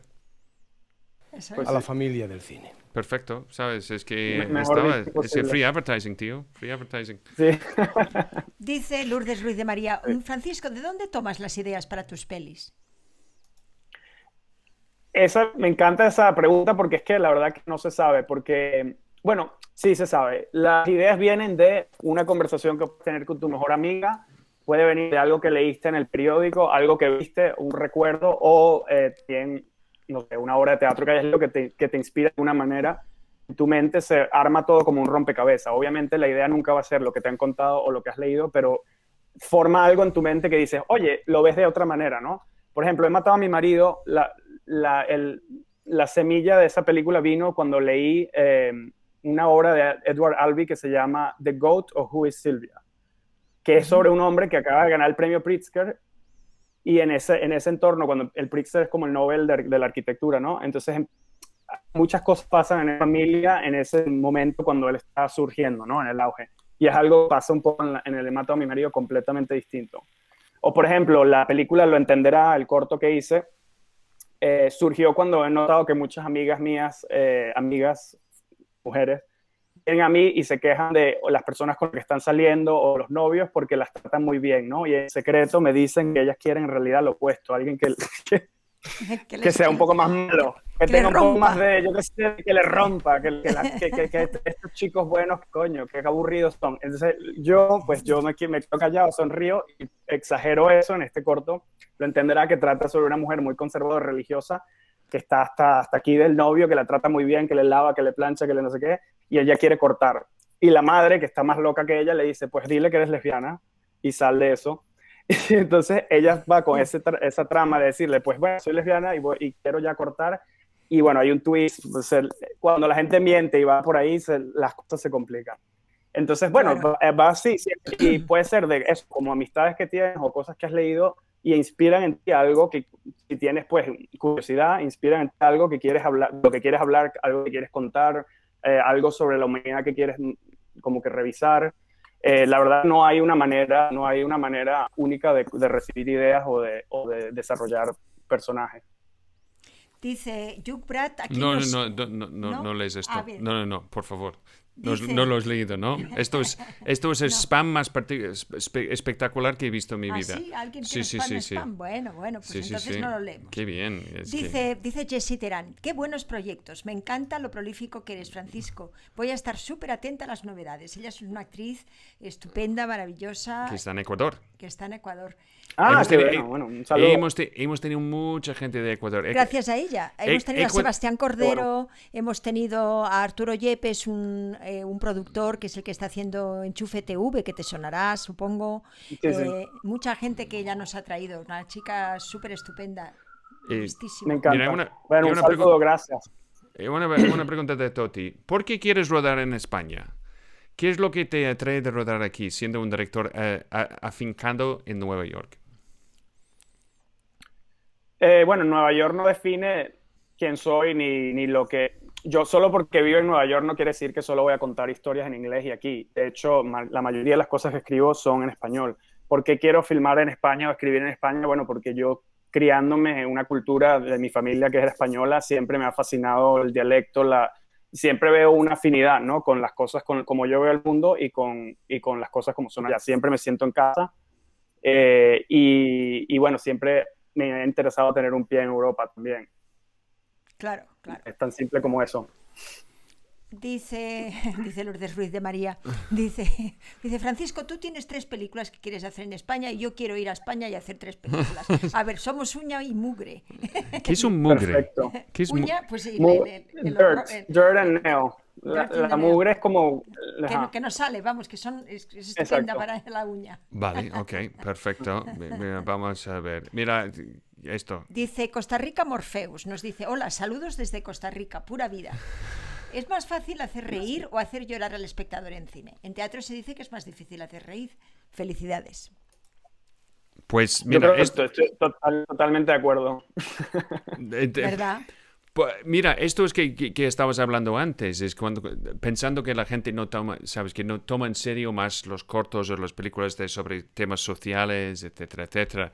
Si pues, estuvimos hablando con, con, la directora del Festival de Mar del Plata en Argentina en lunes y la verdad es que hemos pasado mucho tiempo en festivales de cine y nuestra experiencia es que tienes un poco de, de, cine de festival de cine fatigue. ¿Sabes? Estás muy cansado porque violaciones, abuso de los niños, tortura, ¿sabes? Todo historias drogas, historias alcoholismo, ¿sabes? Y todo, todo, eso. Y, y, la verdad es como dijo Edmund King cuando estaba, estaba al punto de, de morir preguntando a él, ¿qué tal estás, Sir Edmund? Y él dijo, eh, sabes, muriendo es fácil, la comedia es difícil. Y, y, de hacer la gente reír, y más hacer la gente reír en seis meses después del montaje, ¿sabes? De, de, hacer algo en rodaje que con, con un poquito de suerte, talento y timing va a funcionar es un poquito como desarrollar un plan en un momento y verlo ejecutado meses o años después. ¿No? ¿Qué, es, el mayor consejo que tú darías a un, a un actor que quiere hacer comedia? Bueno, depende de cómo está escrita la comedia, pero siempre, bueno, lo que pienso que, es más efectivo es cuando el actor intenta hacer algo cómico y lo, y lo está forzando porque tiene que ser cómico, me parece ridículo. Es, una, es un approach muy que no funciona. Siempre hay que tratarlo con toda la naturalidad del mundo, ¿no? A veces las cosas cuando salen más natural tienen más gracia, si es que el texto está bien hecho.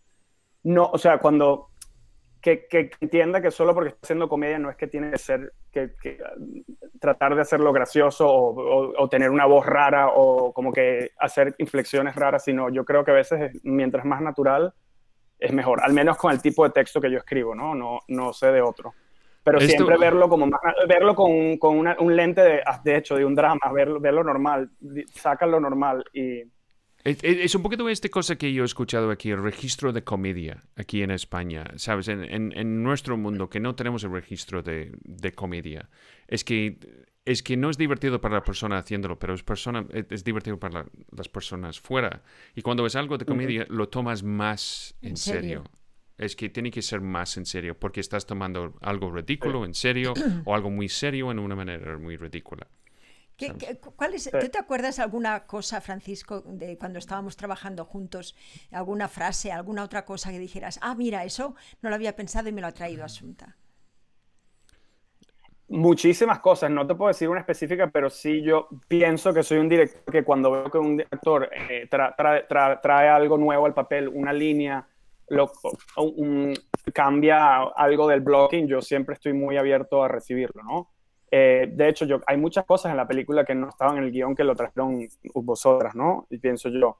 Eh, y es otra cosa que quería decir que se une a lo que me han preguntado sobre el actor y la comedia, es que hay que estar abierto a improvisar, hay que estar, o sea, saberse las líneas y, poder dar el, todo lo que tiene el papel, pero estar abierto a improvisar, a, agregar líneas, a cortar, a cambiar, porque a veces uno está en el set y dice, oye, oye, me parece que probamos esto, probemos aquello y cuando uno se sabe la línea, está abierto a jugar, pues sale buenísimo. Y bueno, y si hay tiempo, que a veces no hay, se, se puede lograr. Y luego en la edición, pues te, te diviertes muchísimo cuando tienes muchos registros, muchas perspectivas. No tiene que ser todo de la misma manera, sino cambia, cambia la manera como lo estás diciendo o la intención, las líneas.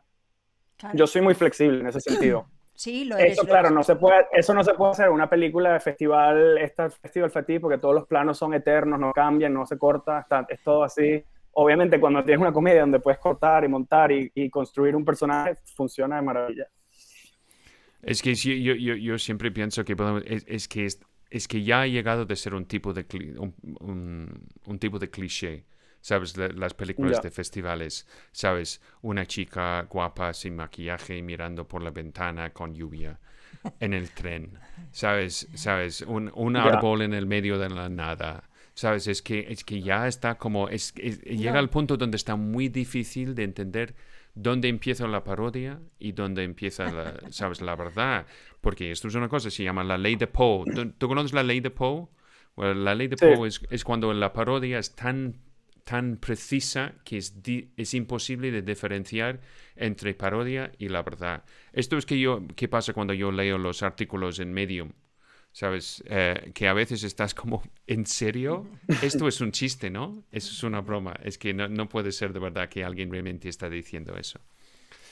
Hay muchas ah, preguntas. Regresando un poco, antes, regresando un poco a la pregunta, me acabo de acordar un momento, es que tengo tiempo que no veo la película, ¿no? Pero un momento que me, algo que agregaron tú y Soraya, que construyeron con el personaje, cuando sabes que están hablando de lo que tienen escondido en la, en, la, en la casa, no quiero decir mucho porque la gente va a ver la película, ¿no? Pero algo hay escondido en la casa y tienen, ellas tienen una mentalidad muy similar y hacen como un gesto que, que, ellas son familia, ¿no? Es tía y, sobrina. Ah, entonces, construir cosas, o sea, este tipo de cosas y esa, este tipo de cuando las actrices están al nivel, eh, al mismo nivel y, y, pueden improvisar y, crearon ese gesto que tienen ellos, que esto es de familia, ¿no? Más como que eso me encanta siempre que lo veo.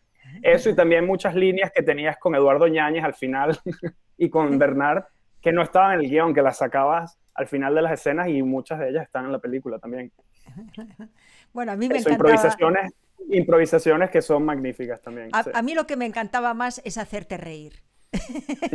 Es sentir que tú te estabas divirtiendo, porque es difícil cuando tú has escrito, cuando tú lo has pensado tanto, ¿no? Que encima lo ves y te rías, y eso siempre me ha gustado, ¿no? Eh, verte siempre Sí. que estabas ahí, que estabas conectado y que, y que estabas siempre, eh, ¿no? Eh, Flexible y atento a que cualquier cosa realmente pudiéramos, eh, ¿no? Pudiéramos hacer de eso un momento único, ¿no? Es bonito, era, era muy bonito el rodaje, muchísimas gracias, de verdad. Qué bueno, no a ti. está- Bueno, claro, es que el, el equipo es la primera audiencia, ¿no? Cuando uno está viendo lo que está Sí. ocurriendo en real time y se ríe, quiere decir que funciona.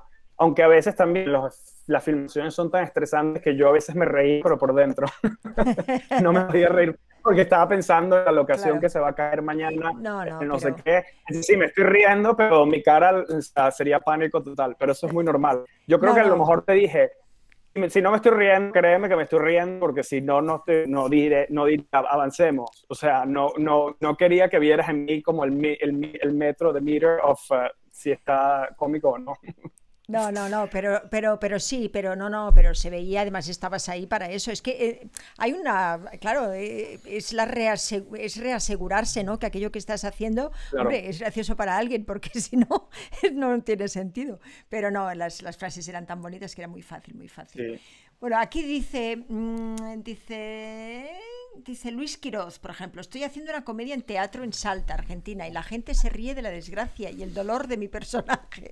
Pobrecito. Es- espero que es un com- una comedia, comedia. y no estás interpretando Hamlet. Eh, pero, pero esto, mira, esto es el aspecto que, que- que muy útil que yo creo que todos hemos encontrado en el último año. Es la necesidad que tenemos tanto para dramas, thrillers, películas de terror, pues menos películas de terror, la verdad, porque vivimos en un- una película de ciencia ficción extraño ahora. Pero necesitamos esto, es que, que los otros, y esto que pasa con cineastas y actores y actores más que nadie, que tienen que sufrir para, ¿sabes? De, de, de how would you say, release? How, what's, the, what's the word to release? Eh, sí, La catarsis, quitar la, cata- ca- la catarsis. Eso es, eso es lo, ne- lo necesario. Mira, hay una pregunta bonita de, de Maika Braña. Es una actriz gallega estupenda de- que ha hecho, bueno, no sé cuántos miles de episodios en la televisión gallega, muy conocida. Nos dice Maika, dice, Francisco, una compañera de familia de cine, Eli, me pidió un monólogo y se lo escribí hace unos días. Es comedia y me reí mucho escribiéndola. Será la primera vez que alguien le ponga voz y cuerpo a un texto mío y estoy muy emocionada. ¿Crees que me voy a encontrar algo muy diferente a lo que está en mi cabeza? To- Totalmente, siempre. Siempre vas a encontrarte algo muy distinto o veías algo de una manera que el actor o la actriz lo va a interpretar de algo distinto, pero creo que te tienes que divorciar de lo que tú piensas y lo que quieres. Sí, es mi texto, es mi texto, esto tiene que decirse de tal manera, pero yo creo que las cosas más bonitas vienen cuando alguien distinto le, le agrega otro, otra, otro filtro, ¿no? Bueno, a lo mejor si hay una línea o dos que quieres decirlo, no sé si es, si está, eh, si es algo que, que tiene que ver con Galicia o es gallego que tiene que decirse como se tiene que decir, pero si no, yo te digo, divórciate de, disfruta, disfruta como alguien lo, lo, lo, lo agarra y hace, y hace ese texto suyo, ¿no? Porque es cuando más se divierte uno y más conectas con los demás. Dice Toti Bueno, no, yo, yo, yo, quiero responder a eso. Mira, yo voy a decir Ajá. esto para, para ti, Maika, porque también lo he leído. Sabes, el único consejo es cuando nosotros como actores tenemos una capacidad de crear, imaginar y escribir y improvisar. Tenemos que tomar cuidado cuando estamos escribiendo que puede ser que el impulso es de escribir como actor, pero que tenemos que terminar en nuestra escritura es como escritor. Y esto está guiado por la cosa que realmente queremos decir al final, ¿sabes? Porque esto es la razón de decirlo. Parte del problema que tenemos a veces como actores es que queremos, escribimos cosas que queremos decir, pero parte del reto para, el, para un escritor es de escribir cosas que nadie quiere decir. Buenas Mm. noches. Entonces- Sobre Bueno, todo en sigue- Francisco. siguiendo- no, siguiendo un poco, si es algo también que quieres seguir reescribiendo o trabajando, oírlo de otra persona te va a ayudar un montón porque ya co- como espectador vas a ver, oye, eso no funciona, o esto sí, ah, esa línea tiene fuerza, esa no tiene fuerza, y, te, y vas a quitarlo y lo vas a, va a ser magnífico, o sea, que no, que no te dé miedo y, y bueno, e- eso, Sí. lánzate a la Sí. piscina. Dice, dice Toti Magdalena, ha sido precioso ver a Asunta... Es que no puedes leer eso. Ah, ¿no? Ah, pues léelo tú. Bueno, tú, no, no, léelo. Dice, ha sido precioso ver a Asunta en el personaje de criada en comedia. Siempre he creído que Asunta es buena en comedia, pero ¿para cuándo una comedia de un escocés rubio de ojos azules? Ya, Yo ya, creo ya. que Scott necesita un guion de Sí, comedia. Ewan, ahí Ewan donde McGregor está, disponible, la verdad. ¿eh? Que Bien, eh, yo no tengo ni idea de la comedia, la verdad, Asunta. Dice Francisco... Pero es que no hay que tener comedia. No, no, no. Tú tienes, tú tienes mucha idea de la comedia. ¿De comedia no? De no, tiempo no. sí, mucho No, más que yo. A, a lo mejor por eso puede ser mucho mejor en comedia que, que si tienes mucha idea. Porque cuando uno tiene tantas ideas, eh, No, no, de- de- no, yo no. lo, que te digo- lo que decíamos, eh, quieres ese registro cómico es que no existe. Mientras mejor Claro. lo digas, más normal. Ya, yo, yo, no he, Mejor. yo no he hecho nada divertido en mi vida, la verdad. Sí, hombre, has hecho muchas cosas divertidas. Bueno, Bueno, eh, eh, eh, ese decorado navideño es muy divertido. Que tienen Ah, detrás. que sí, que, sí, ah, que sí. ¿El decorado navideño. Decorado de Navidad. No, no- no- no le toques el decorado que se va, se va a enfadar. Esto duele, ¿eh? Esto duele. Esto Feliz duele. Navidad. Esto, du- esto duele, mía. Por eso que al Corazón. dicho una persona que no sé cuál ha Que sido. los escoceses también tenemos corazón, ¿eh? Ah, ¿sabes? pues sí, lo esconden debajo del kilt. Mira, mira, mira, mira. Ya está, no hay. Ya está, está ido. Mira, no hay. No hay. Ya no hay Navidad. No hay nada. No, no, no. Vamos a pagar esto también. Ya está. Cancelado. Bueno, dice, Ok, dice no sé, no sé quién ponerlo. decía lo precioso de tus cojines. hay, una, hay una apreciación ¿Es, co- por ahí. es cojines o cojones? Yo No, no, hombre, lo no, vi, cojines, no vi antes. ¿Qué, qué cojines? también. Dice alguien, dice, Oh. qué preciosos Los cojines. Pero es cojines. Dice, hola a todos, dice, dice eso Adriana es- Mobius. Dice, "Eh, muchas gracias por esta entrevista. Pero es- cojines es una metáfora, ¿sabes? No, Para no es. No. que me encanta tus cojines. No, No, no, no, Ah, ok, vale. No, No no. sé, soy de. Escocia, ¿qué esperas? No tenemos sentido. Dice, muchas gracias por esta entrevista. Es súper interesante descubrir los talentos, sobre todo de comedia. Perdón, pero tengo que decirlo. ¡Qué hermosos cojines! Ah, gracias. Es, es todo una croma. Es que no hay nada aquí, ¿sabes? Es que no hay nada, nada, le- nada real. Sí, mu- mucha gente piensa que son mexicanos, pero son de la India, muérete. Los cojines.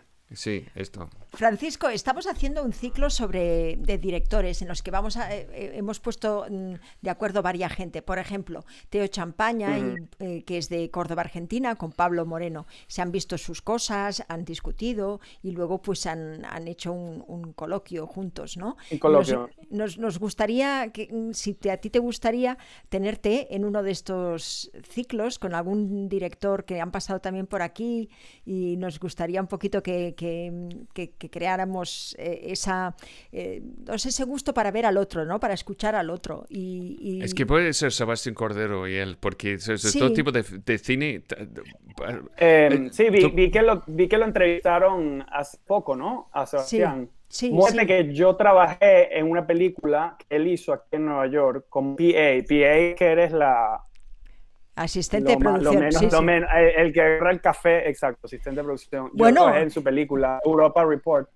Aquí. Pero, eso- pero fíjate que su productora ahora también era PA en una cosa que él hizo, o sea que Ah, pues mira, ahora es su que, productor. sí, eh, eh, a lo Ahora mejor es su él productor. caza talentos que con sus películas, todos los que sean PA van a ser pues el próximo Spielberg, ¿no? Pues, pues pi- piensa que sí, porque él tiene varias gente así, gente que va, sabes, también Ya. es muy fiel con las personas que él conoce. Esto es lo que, lo que sabes, lo que se desprendió Es de que, ese- es que puede ser una conversación interesante, porque yo veo, ¿sabes? Entre Europa Report y He matado a mi marido, hay, son como gemelos en el mundo del cine. No. Tienen mucho igual, en son común. igual, Igualito. Totalmente. Sí, Casi He matado a mi marido es como una secuela a Europa Report, ¿sabes? ya. Esto, De- con, con un presupuesto del- de, la veinteava parte. Es verdad, es verdad, es verdad. ¿eh? sí. Los presupuestos cambian tanto una- el, el- el poder de la película, ¿no? Dice Toti Sí. Madalena. Bueno, yo he visto, yo he visto cómo se llama esta película que está ahora en Netflix con em, contigo, ¿Cuál? con eh, esta comedia de los superhéroes que básicamente es la peor película que tú y yo hemos visto. Thunder Force. Ah, sí, sí. Thunder Force, sí. No la he visto, pero no, no, la quiero ver tampoco. No la veas, no la veas. no, es que nunca he visto tan... Esto es un buen ejemplo, hablando de comedia, esto es un buen ejemplo de una película donde tienes sabes, la estrella de la película, que es muy buena actriz, um, Melissa McCarthy, es increíble ella, es súper divertida. El director es su marido, mm. ¿Ok? Entonces, ¿qué pasa? Es que llegamos al punto que el director y su esposa está riendo sobre su propia película y está sacrificando la que puede tener la historia para estos chistes baratos y malos. Entonces, esto es exacto, y, esto es el gran ejemplo de qué pasa cuando alguien tiene demasiado poder y no suficiente criterio. Olvidamos que parte de la razón por que el padrino fue muy bueno es porque cada día Robert Evans estaba amenazando a, a Francis Ford Coppola de hacerlo mejor, ¿sabes? ¿Y qué pasó cuando quitaron esta presión de Francis Ford Coppola? Pues empezó de hacer... El Padrino 3. Exacto. el Padrino 3 y Rainmaker y, y, al final que está haciendo, sabes, cortos de cortos como un, eh, estudiante de, cine en una escuela de, cine. Es, que, es que realmente la, relación entre los productores, que, que, lo vivimos, no quiero hablar mucho del tema porque eh, si no eh, me entiendo, pero, pero digamos que, que mm, mm, es, yo he hablado con varios de los directores en los que, por ejemplo, ahora hoy mismo, mismo un Francesca Larcón que tiene dos proyectos súper muy bonitos y, la falta de los productores, ¿no? De los productores humanos, de los productores que, que realmente no están contigo y te ayudan y te, ¿no? y, y, al final los directores, eh, pues os tenéis que convertir en directores y productores eh, para, para, para, poder hacer vuestras películas, ¿no? Eh, ¿Tú has encontrado productores que, que, realmente los pudiéramos meter en la lista blanca? Porque cuesta, ¿verdad? Sí, bueno, yo vengo, yo creo que nadie tiene la intención de, le voy a decir, joder una película. Nadie va a una película a producirla para joderla. Nadie tiene esa intención. Yo creo que al final todo el mundo tiene las mejores intenciones. Ahora, lo, la, la, cómo uno llega a, lo que se quiere es distinto. A cada uno tiene distintos approaches, unos menos éticos y unos más éticos. Ahora, sí sé que, bueno, eh, sí, hay productores ahí fuera que son muy éticos y que son capaces de trabajar en equipo y sacar una película sin, sin traicionarte, ¿no? Eh, como también hay muchos que, muchos que no. O sea, que sí, sí existen. Sí he tenido la oportunidad de trabajar con productores que, que, que, que valen la pena y que, y que me encantaría volver a trabajar con ellos. Aunque sí es verdad que, por ejemplo, cuando uno produce su propia película y eres capaz de decir, eh, coger, tomar las decisiones y el mando de por qué una cosa es de cierta manera, qué locación, qué no sé qué, depende de lo que uno haga, yo personalmente me siento como que soy más dueño de lo que hago. Por ejemplo, los dos últimos cortos que hice, yo los veo y digo, es exactamente lo que yo quería. No cambiaría nada. Ahora, si le gusta a la gente no, that's not my problem. No me, no me importa, pero es exactamente lo que quería que no es exactamente lo que pasó con He matado a mi marido. Claro, y, se podría ver estos dos cortos. ¿Se pueden ver estos dos ah, cortos? ¿Se pueden ver? Ahorita, es que están, en festivales ahorita, pero los trailers están afuera. Eh, no sé si, obviamente esto es en vivo, no creo que se pueda poner el, el footage, pero si ponen lo entenderá Francisco Lupini, sale, está el trailer en YouTube y, y Dos Corazones. Francisco Lupini, Laura Bayonas, está, también se puede ver. Lo entenderá y dos corazones. Bueno, como vamos a tener a Laura. Vamos a llamar a Laura para que venga también y nos sale un poquito y así. Ah, pues, eh, gran actriz y escritora magnífica que está, está escribiendo un largometraje basado en el corto que ya lo ha terminado, pero estamos trabajándolo. ah, eh, qué bien, qué bien. Ah, me alegro mucho. Laura es una de las, de las personas que, que, a mí me quedó de esa película, porque la verdad, eh, cuando fui también al estreno, me acogió en su casa, es una de las personas más generosas y, una embajadora estupenda de España en Los Ángeles y, realmente le tengo mucho cariño igual, igual. ¿Verdad? ¿Y cómo, se llama este corto? ¿Dos corazones? bueno, hicimos dos. Lo, lo, entenderá y dos corazones. Son dos cortos distintos que filmamos uno, uno después de otro, así directo. Y, uno es tuyo y el otro es de ella, digamos, ¿no? Un poco. uno lo escribí yo y el otro lo escribió Laura. Que, bueno, sí, lo conté, que yo tenía un, corto y le dije, oye, Laura, ¿te interesaría leerlo? Me dices qué tal. Como, te, como alguien que preguntó, Script Doctors, no, amigos que tienes con, buena, con buen criterio, buenas opiniones, léelo, ¿qué te parece? ¿Qué te inspira? Así no, no, no sean escritores, algo pueden decir. Y ella lo leyó y dijo, me encanta, yo también tengo un corto. y lo leí y dije, esto hay que hacerlo ya. obviamente lo trabajamos juntos, pero hubo una química muy bonita y, una, y dijimos, ok, lo vamos a producir 50-50, vamos a ser los productores, vamos a y montamos un equipo, la verdad, experiencia muy bonita y los cortos salieron de maravilla, me encanta, me encantan. Ella es muy buena poniendo gente junta. Ojalá ella también se hubiera dedicado a productora porque lo habría hecho muy bien. No, lo quiere hacer, quiere ser. Le gusta, le gusta, le gusta. Eh, bueno, entonces, em, ¿algo más que quieres decir, mm, Francisco? Estamos llegando ahí a casi ah, hora y ah, media. Sí, hablamos de He matado a mi, marido? mi marido en el espacio. No, eh, secuela.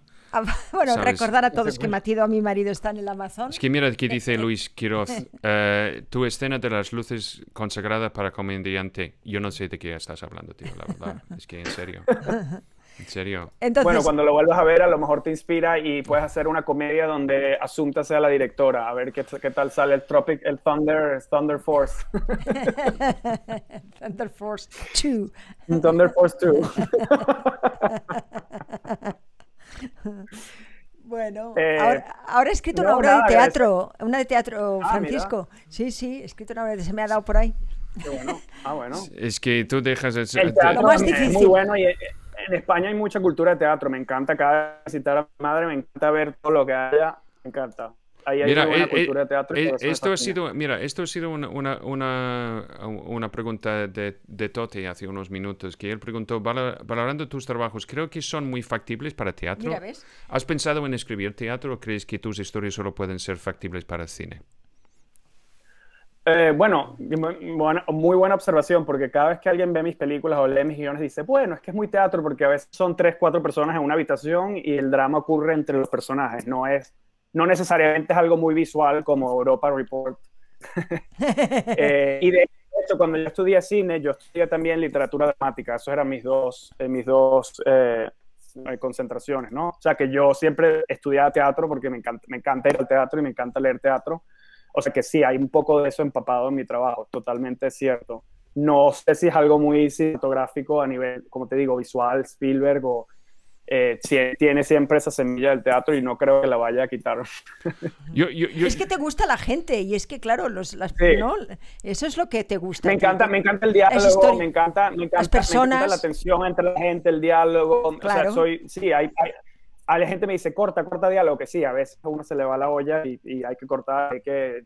Por eso cuando uno lo oye, la que preguntó sobre el monólogo, oye siempre lo que has escrito y vas a saber dónde cortas y qué, qué sobra y qué falta, ¿no? Eh, pero sí, me encantan mucho las conversaciones, los diálogos. Eh, sí, soy muy de ese tipo de cine que ya a lo mejor no se ve mucho, que es el cine, eso, basado en el, en el verbo, ¿no? Eh, yo tengo una pregunta, ¿sabes? De, entre, entre amantes de cine. ¿Qué son tus comedias preferidas de cine? ¿Sabes? Que realmente Cualquier cosa que haya hecho Billy Wilder. Billy Wilder para mí es el, el dios del cine y de todo. Billy Wilder, todas sus comedias son es lo mejor que hay. Siempre que alguien me dice, oye, ¿qué es lo que te gusta Billy Wilder? Es a lo, que hay que ver. O sea, con faldas y a lo loco, eh, eh, One, Two, Three, no sé, uno, no sé, en español la llamarían Uno, Dos, Tres. Todas esas películas son buenísimas. Para comedia, digo. Ahora, reciente, eh, reciente así, contemporáneo, mm, es que, no sé, bueno, voy a decir cosas que ya todo el mundo sabe. Fleabag me encantó. Aparte de eh, Thunder Force, of course. Aparte de Thunder Force. Sí, sí, sí. no, Fleabag, es, Fleabag es una obra maestra. Eh, hay una serie buenísima en Amazon que se llama Slack, que también me gustó con Anna Paquin. Es un humor ah. muy oscuro también, no es para todos, pero verla, muy buena. Eh, trata sobre los que hacen PR, los que hacen eh, representa eso, o sea, todo, relaciones públicas, las mentiras, relaciones públicas, las mentiras que se crean para ocultar cosas de las famosas y lo no sé qué, y, son personajes que tienen que son muy interesantes. Eh, me gusta eso, humor negro exagerado. ¿Tú has visto humor negro con ¿Tú has visto VIP? Sí, sí, sí. No, he visto todas las, las, las temporadas, pero sí vi la primera.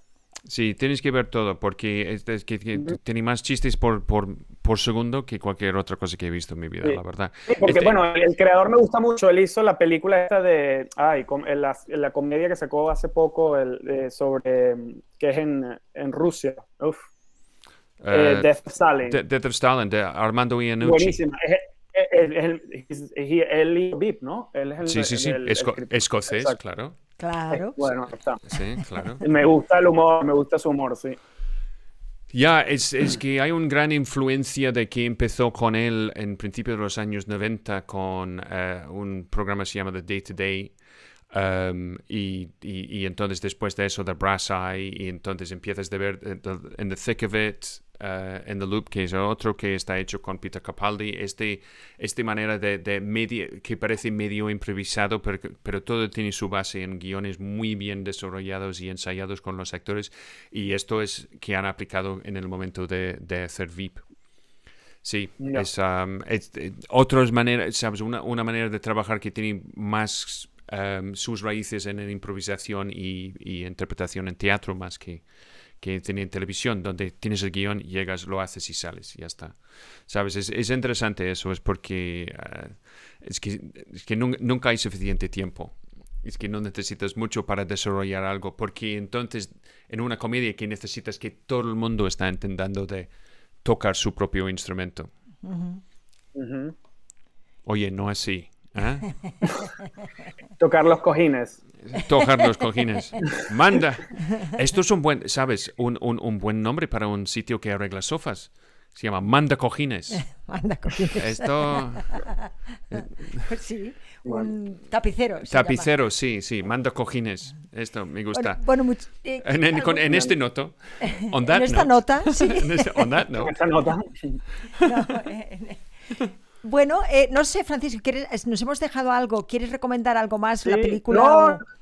No, simplemente, bueno, un saludo. Muchísimas gracias por estar aquí. Los que nos están viendo, eh, eso, vean la película que está ahorita en Amazon Prime España. Esperemos que pronto en Netflix. Eso depende de la gente de ventas y cuándo salga, pero ojalá pronto.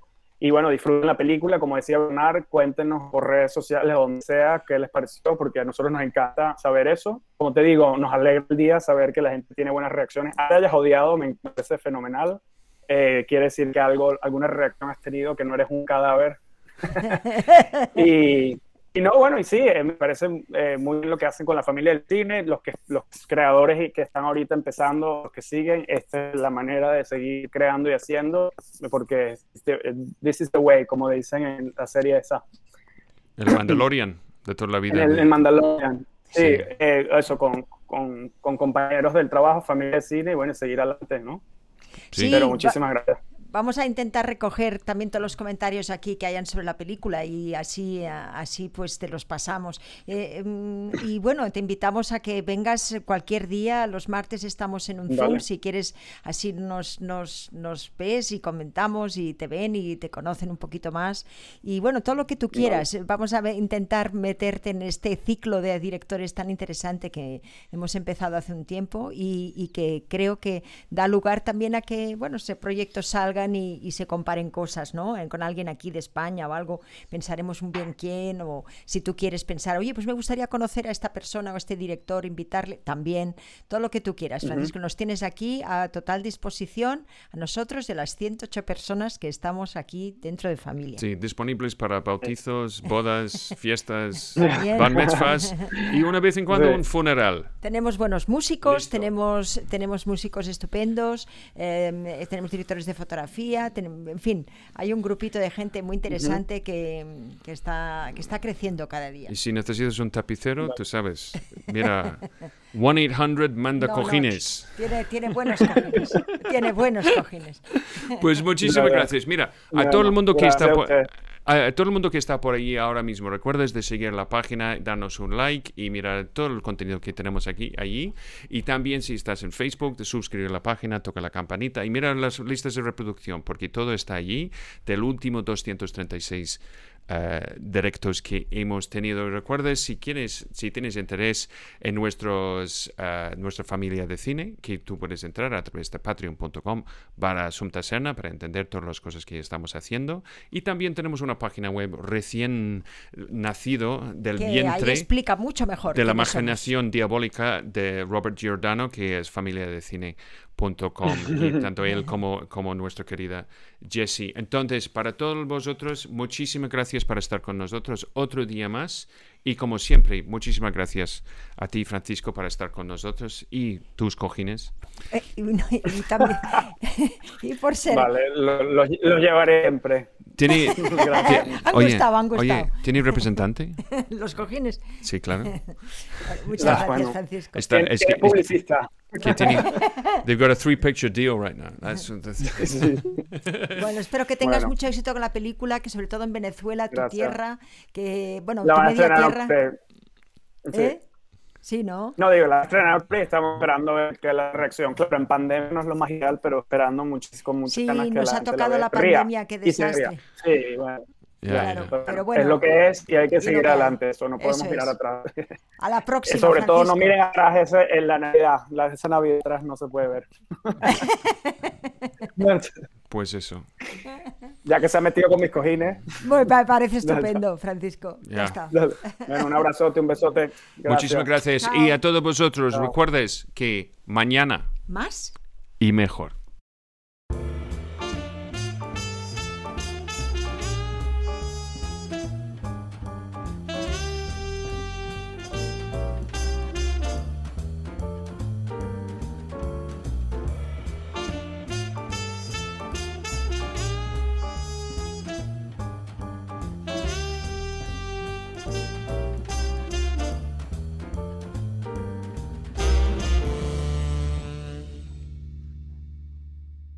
Well, there we go. Welcome to the after. Bienvenidos al after show. Aquí estamos. Pues eh, fue divertido, ¿no? Sí, Francisco es una maravillosa persona. Ojalá esté con nosotros y, y- y podamos invitarle. A lo mejor la el mes que viene con lo de los invitados, con- que venga y así.